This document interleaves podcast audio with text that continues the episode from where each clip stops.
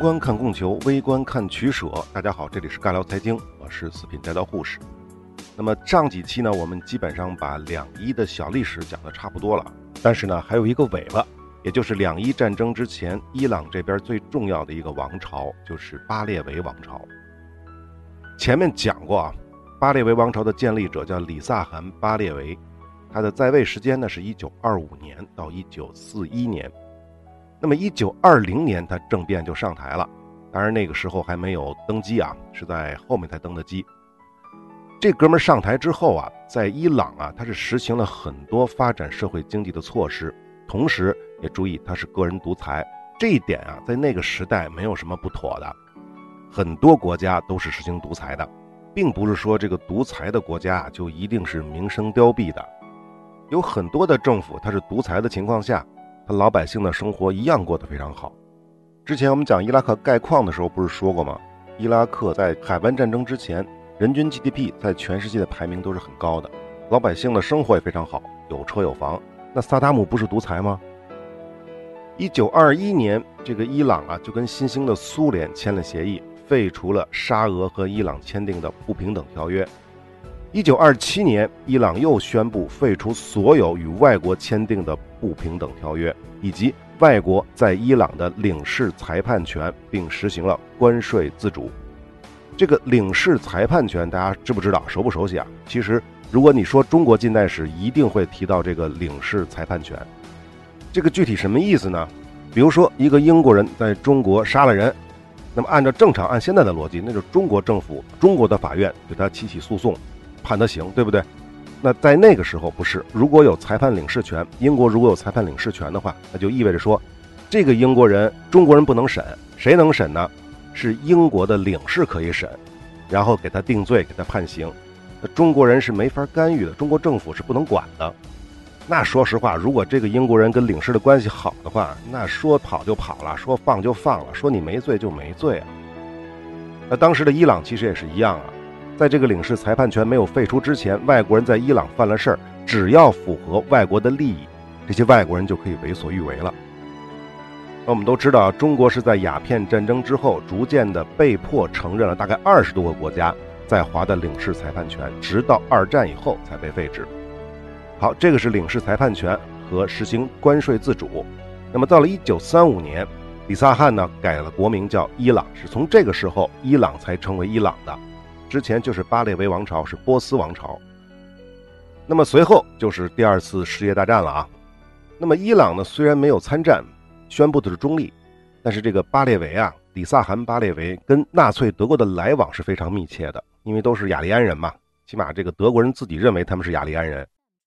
在一九四一年六月，德国入侵苏联之后，为了保证波斯湾到苏联的重要补给线的安全，因为当时英国和美国是要援助苏联，保证苏联不要被纳粹打败嘛，那么英国和苏联呢就同时要求里萨汗呢要驱逐在伊朗的德国人。结果呢，遭到了里萨汗的拒绝，这就惹怒了英国和苏联，直接出兵逼迫的里萨汗·巴列维退位，然后呢，把他的儿子穆罕默德·里萨·巴列维扶上了大位。这个是一九四一年，这哥们儿一直执政到了一九七九年。那么到了一九四二年的一月，英国、苏联和伊朗签订了同盟条约。一九四三年的九月，伊朗在被胁迫的情况下，最终还是对德宣战了。也就是说，伊朗先开始在一战的时候是中立的，但是最后呢，还是被英国和苏联掐着脖子对德宣战了。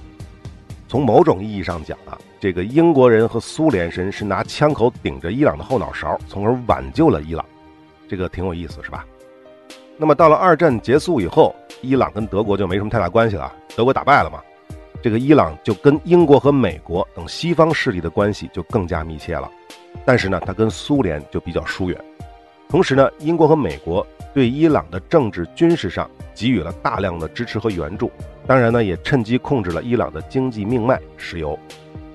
另外呢，在政治方面，二战之后，虽然伊朗已经改成了君主立宪制了，但是新国王啊，还是在不停地干预政府事务，尤其是想恢复对军队的控制，这就使得内部的矛盾逐渐激化。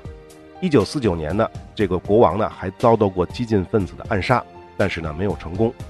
那么是谁去暗杀他呢？这激进分子是谁呢？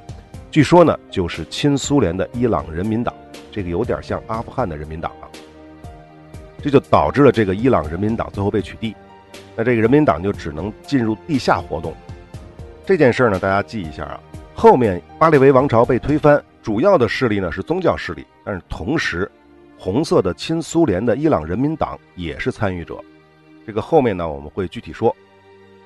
到了1951年，一个叫做穆罕默德·摩萨台的人通过民选成为了伊朗的首相，因为这时候是君主立宪嘛。这个首相实际上就是当时伊朗的主要的政治首脑。这个摩萨台啊，是一个作家、行政官员、律师、议员和政治家，同时他还有王室和贵族的背景。说到这儿，大家有没有想起一个人啊？阿富汗的那个达乌德，红色亲王达乌德。其实这个摩萨台的情况跟那达乌德有点像，而且这时间也差不多，都是五十年代啊。这个摩萨台啊，成为伊朗首相之后，就实行了一些社会改革。比如实行失业补偿金制度，规定雇主向患病或者受伤的员工要提供福利，还有解放佃农，让他们不再受地主强制劳役等等等等。此外呢，还有规定，地主需要交纳收益的百分之二十，用这笔钱成立了一个专项基金。这个基金呢，专门用于资助，比如兴建公共浴室啊、农村住房的建设啊、害虫防治啊和一些市政发展项目。大家还记不记得讲达乌德改革的时候，达乌德改革是比较激进的，而这个摩萨台的刚才说的这些改革还是比较温和的，他没有强制的没收地主的土地，这个很重要。同时呢，对伊朗的宗教势力也没有什么直接的威胁。不过呢，摩萨台还有一项改革，这个呢步子就有点迈得太大了，扯着蛋了。什么呢？他就是宣布伊朗的石油资源国有化。大家注意一下，这个时间是一九五一年。摩萨台的这个行为，就是把伊朗的石油收归国有化的这个行为，其实跟后来的纳赛尔埃及掌权之后，将苏伊士运河的运营权收归国有化这个操作是有点类似的。可是这摩萨台可比纳赛尔早了好几年啊！纳赛尔是一九五六年干的这事儿，人家摩萨台一九五一年就干了。只不过呢，不同的是，人家纳赛尔最后成功了，而摩萨台失败了。失败的原因很简单啊。苏伊士运河的运营权收归埃及国有，是因为美国人在背后支持；而伊朗的石油资源不仅仅是英国人的利益，同时也是美国人的利益，而且这跟殖民主义没什么太大关系，所以美国人是不会站在摩萨台这一边的。那这波操作显然就遭到了英美的反对，当然也遭到了亲英美的国王的反对。这摩萨台可不管你那一套，你反对你，我就要打倒你。结果呢，这个国王因为这个国王当时已经是君主立宪了嘛，所以没有实权，甚至呢被整的只能流亡海外。那伊朗的内部怎么乱，其实不重要，在这个时间点上，因为伊朗石油最大的利益集团英伊石油公司不干，那么实际上呢，就是背后的英国人不干了。可是英国人没有那实力，因为英国人已经不行了嘛，所以他就联合了美国人，利用中央情报局的力量，策划了一次阿贾克斯行动。这个行动在一九五三年的八月十九日成功的实施，最终推翻了首相摩萨台。那摩萨台倒台了，那伊朗怎么办呢？这个时候，英美就把巴列维国王接回来了。国王啊，你重新掌大权，因为你跟我的关系好，你那个君主立宪制啊，就可以当摆设摆在那儿了。所以大家就知道啊，什么他妈君主立宪制，什么他妈民主，什么他妈独裁不重要。对于英美来说，你听我的话是最重要的。你是独裁也好，你是君主制也好，还是说你是共和制也好，议会的这种方式也好，都没关系，只要听我的话就行。其实类似的故事啊，在南美体现的更加明显。这个以后我们有机会再说啊。好，巴列维国王重新上台了，但是呢，到了五十年代末，这个伊朗的经济形势啊就开始恶化了。虽然这个英美等在伊朗开采石油的公司向伊朗政府支付的费用越来越高。但是这个政府啊，贪腐太厉害，严重消耗着国家的收入。同时呢，落后的几乎还是处于中世纪的政体也制约着伊朗经济的发展。全国的土地主要集中在地主啊、宗教团体和王室贵族手中，很多农民是没有土地的。传统的土地制度极大地束缚了农业生产力的解放。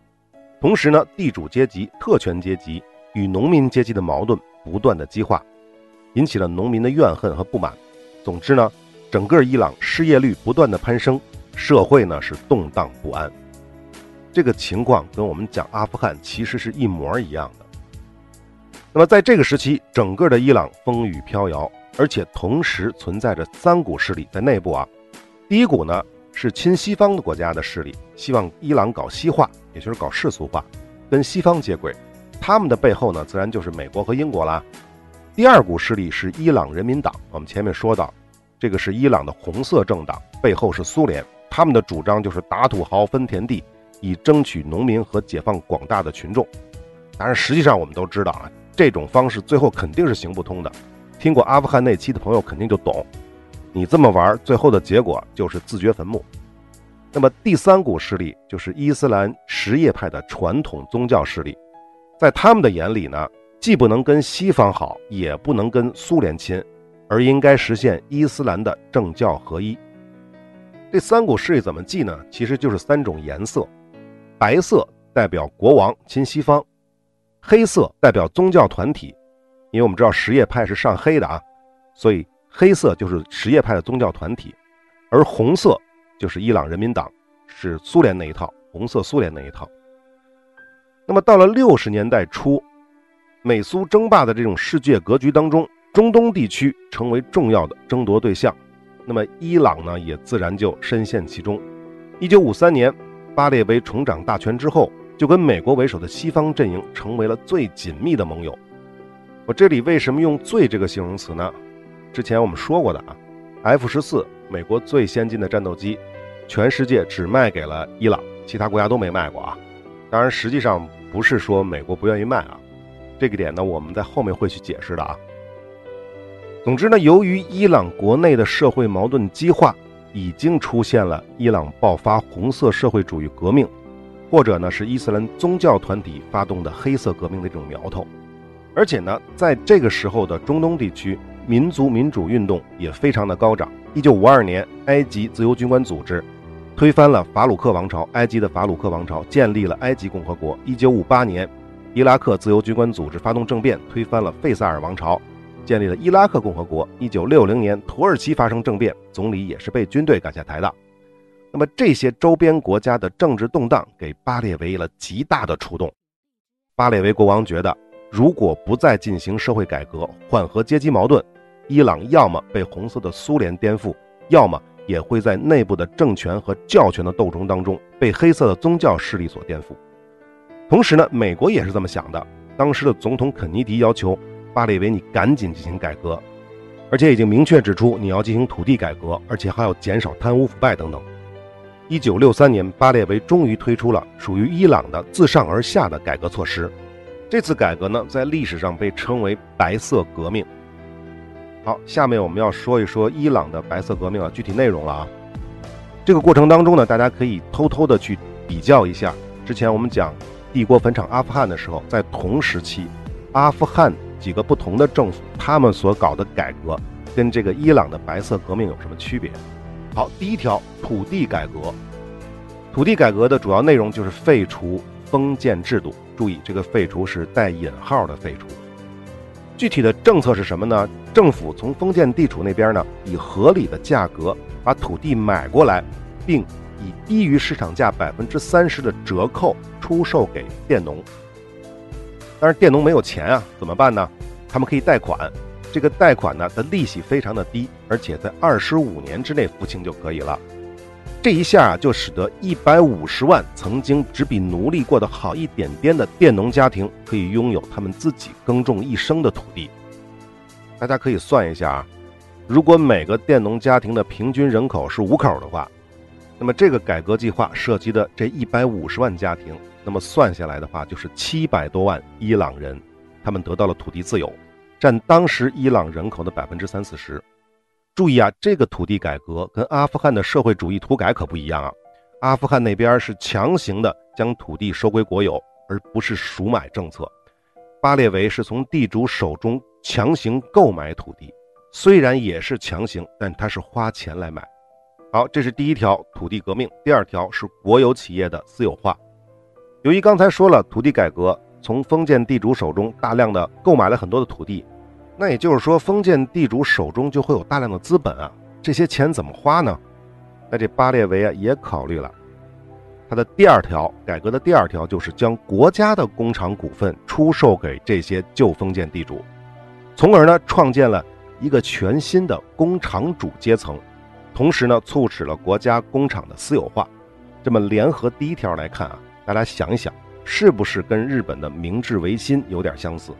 日本当时也是这套逻辑啊，把各个大名手中的土地都买回来，然后再把国有企业低价的卖给这些大名。其实逻辑是一样的。好，这是第二条，第三条分红制。这个分红制呢，针对的是私有企业工作的那些工业工人，国家要求呢给他们分红，额度呢是企业净利润的百分之二十，而且如果生产力提高或者成本降低，利润增加的话，多出来的部分也需要追加分配。这个其实就相当于全员持股的概念了，像不像我们小时候学的，资本家把蛋糕做大啊？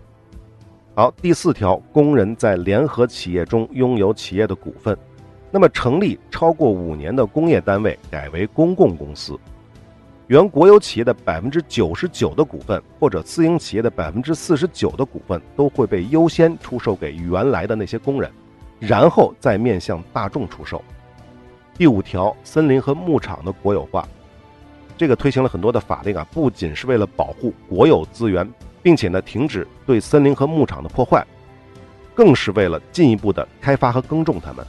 超过九百万棵新树苗被种植在了二十六个地区，从而创造了环绕城市和主要高速公路的七万英亩的绿化带。第六条，价格的稳定化与一九七五年的反对不合理暴利的活动。这个的内容大概是什么呢？如果企业出现了不合理的暴利行为，说白了就是囤积居奇。如果你有这种行为的话，企业的拥有者将会被罚款，严重的可以被关押和吊销执照。那么外国的跨国公司也不例外。那些被故意囤积、以抬高价格的货物被没收之后，将会以合理的价格向消费者出售。这一点有点像我们说中国解放以后在上海搞的一些针对资本家的囤积居奇的行为是非常像的啊。第七条很重要了，给女性与选举权，这个不用解释。伊斯兰地区的女性权利是永远的改革话题。不过呢，这个政策也有一定的弊端，后面我们会讲。第八条，成立十字军团，有高中文凭并且需要服兵役的人，他们可以不服兵役。作为替代呢，他们可以选择在山村从事扫盲来代替兵役，类似呢我们说的农村支教。为什么要解决识字问题呢？因为当时伊朗的文盲太多了。一九六三年的时候，伊朗差不多三分之二的人都是文盲，其中三分之一都生活在首都德黑兰。好，第九条，成立健康军团，这个就是组织公众健康服务了。在三年当中，伊朗国家组织了四千五百个差不多啊这样的医疗小组，他们深入了伊朗的山区和农业地区，送医送药送健康啊，处理了差不多一千万病例。第十条，成立复兴与建设军团，说白了就是教农民怎么用现代的方式耕作和畜牧。从一九六四年到一九七零年，伊朗的农业生产因为这个原因，在吨位数上提高了百分之八十，在价值上提高了百分之六十七。第十一条，成立公平议事厅，这个呢就是在村里干的事儿了，由村民选出五位年长的村民充当仲裁者。这样来解决村里那些小的违法以及冲突行为，任期是三年。其实这种模式并不奇怪啊，在中国很普遍啊。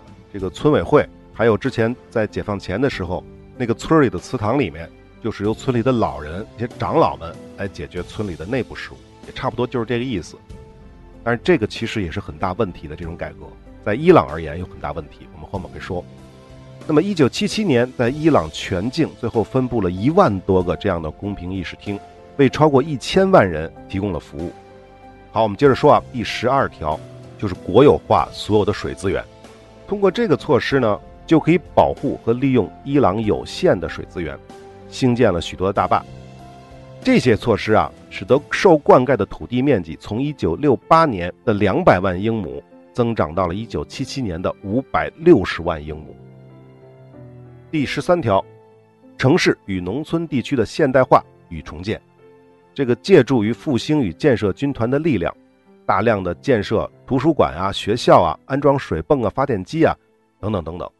第十四条，改革教育，这一点也很重要啊，大量的去办世俗教育学校来替代宗教学校。但是这个改革也有隐患的，后面会说。第十五条，免费的义务教育以及每天免费的一顿饭，这就覆盖了幼儿园到十四岁的所有儿童。一九七八年，有百分之二十五的伊朗人在公共学校有登记就读，而同年有十八点五万的男女学生在伊朗的大学就读。除此之外呢，超过十万的学生在国外就读。当然了，因为跟美国关系好嘛，大部分都是在美国上学的啊。第十六点，为贫穷的母亲提供免费的食物，同样呢，也提供给所有两岁及以下的新生儿。第十七条，引入社会保障和国家保险制度，该政策针对所有的伊朗人。国家保险制度在退休的时期可以提供伊朗人最高百分之百的工资。第十八条，控制地价以及各种形式的土地投机行为。呃，这条是不是中国人听了有点这个有点感慨？是不是？控制地价啊！第十九条，引入控制腐败的措施，在官僚体系的内部成立了帝国检察委员会，由行政机构的代表和被证实诚实的民众组成。好，这些改革措施说完了，这些白色革命的大概的内容我们就说完了啊。这一系列的改革措施，它不是一次性的推出的，而是分阶段推出的。最早的六条包括土地改革、给女性选举权、国企的私有化等等等等。这六条是在一九六三年经过国家公民投票之后正式开始推行的。那么其他措施呢，就是在后续一点一点的推出的。归纳一下啊，以上说了这么多的改革措施，最关键的其实是三点。这三点分别是土地改革、世俗化的教育改革和成立公平议事厅，也就是法律改革。其他的那些改革也很重要啊，但最重要的还是这三条。为什么呀？因为这三条对伊朗的传统宗教势力的影响太大了。为什么这么说呢？土地改革动了谁的利益啊？动了宗教团体的经济利益。世俗化的教育改革动了什么的利益啊？动了宗教团体的精神利益。第三点，法律改革动了谁的利益？动了宗教团体的政治利益。因此呢，这也就为后来的伊斯兰革命——黑色的伊斯兰革命——埋下了种子。那好，今天的时间差不多了。伊朗的白色革命，我们暂时先说到这儿。下一期我们来分析伊朗白色革命取得的成果和它埋下的隐患造成的结果。好，我们下期再见。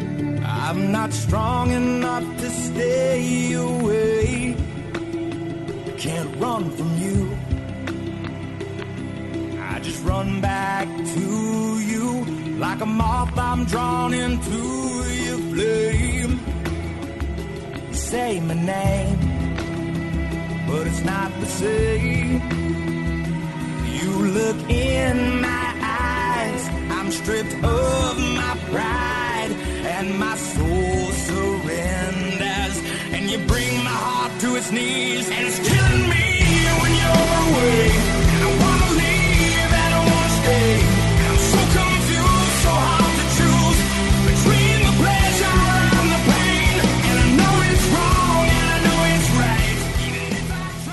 信任、信用和信誉是一切经济活动的基础，也是一切人类活动的基础。不过呢，主流的各大音频平台并不完全信任我们的内容，因此部分系列的内容并没有在您所收听的平台收录，或者呢是收录之后被下架了。但是没有关系，您也可以搜索微信公众号“四品带刀护士”，关注之后呢，就可以得到完整内容的推送了。另外呢，从阿富汗系列开始，我们也同步在微信公众号更新最新的节目，欢迎来加个关注。最后，如果您喜欢我们的节目，请点赞、转发、关注、收藏，这是对我们最大的支持。好，我们下期再会。bring my heart.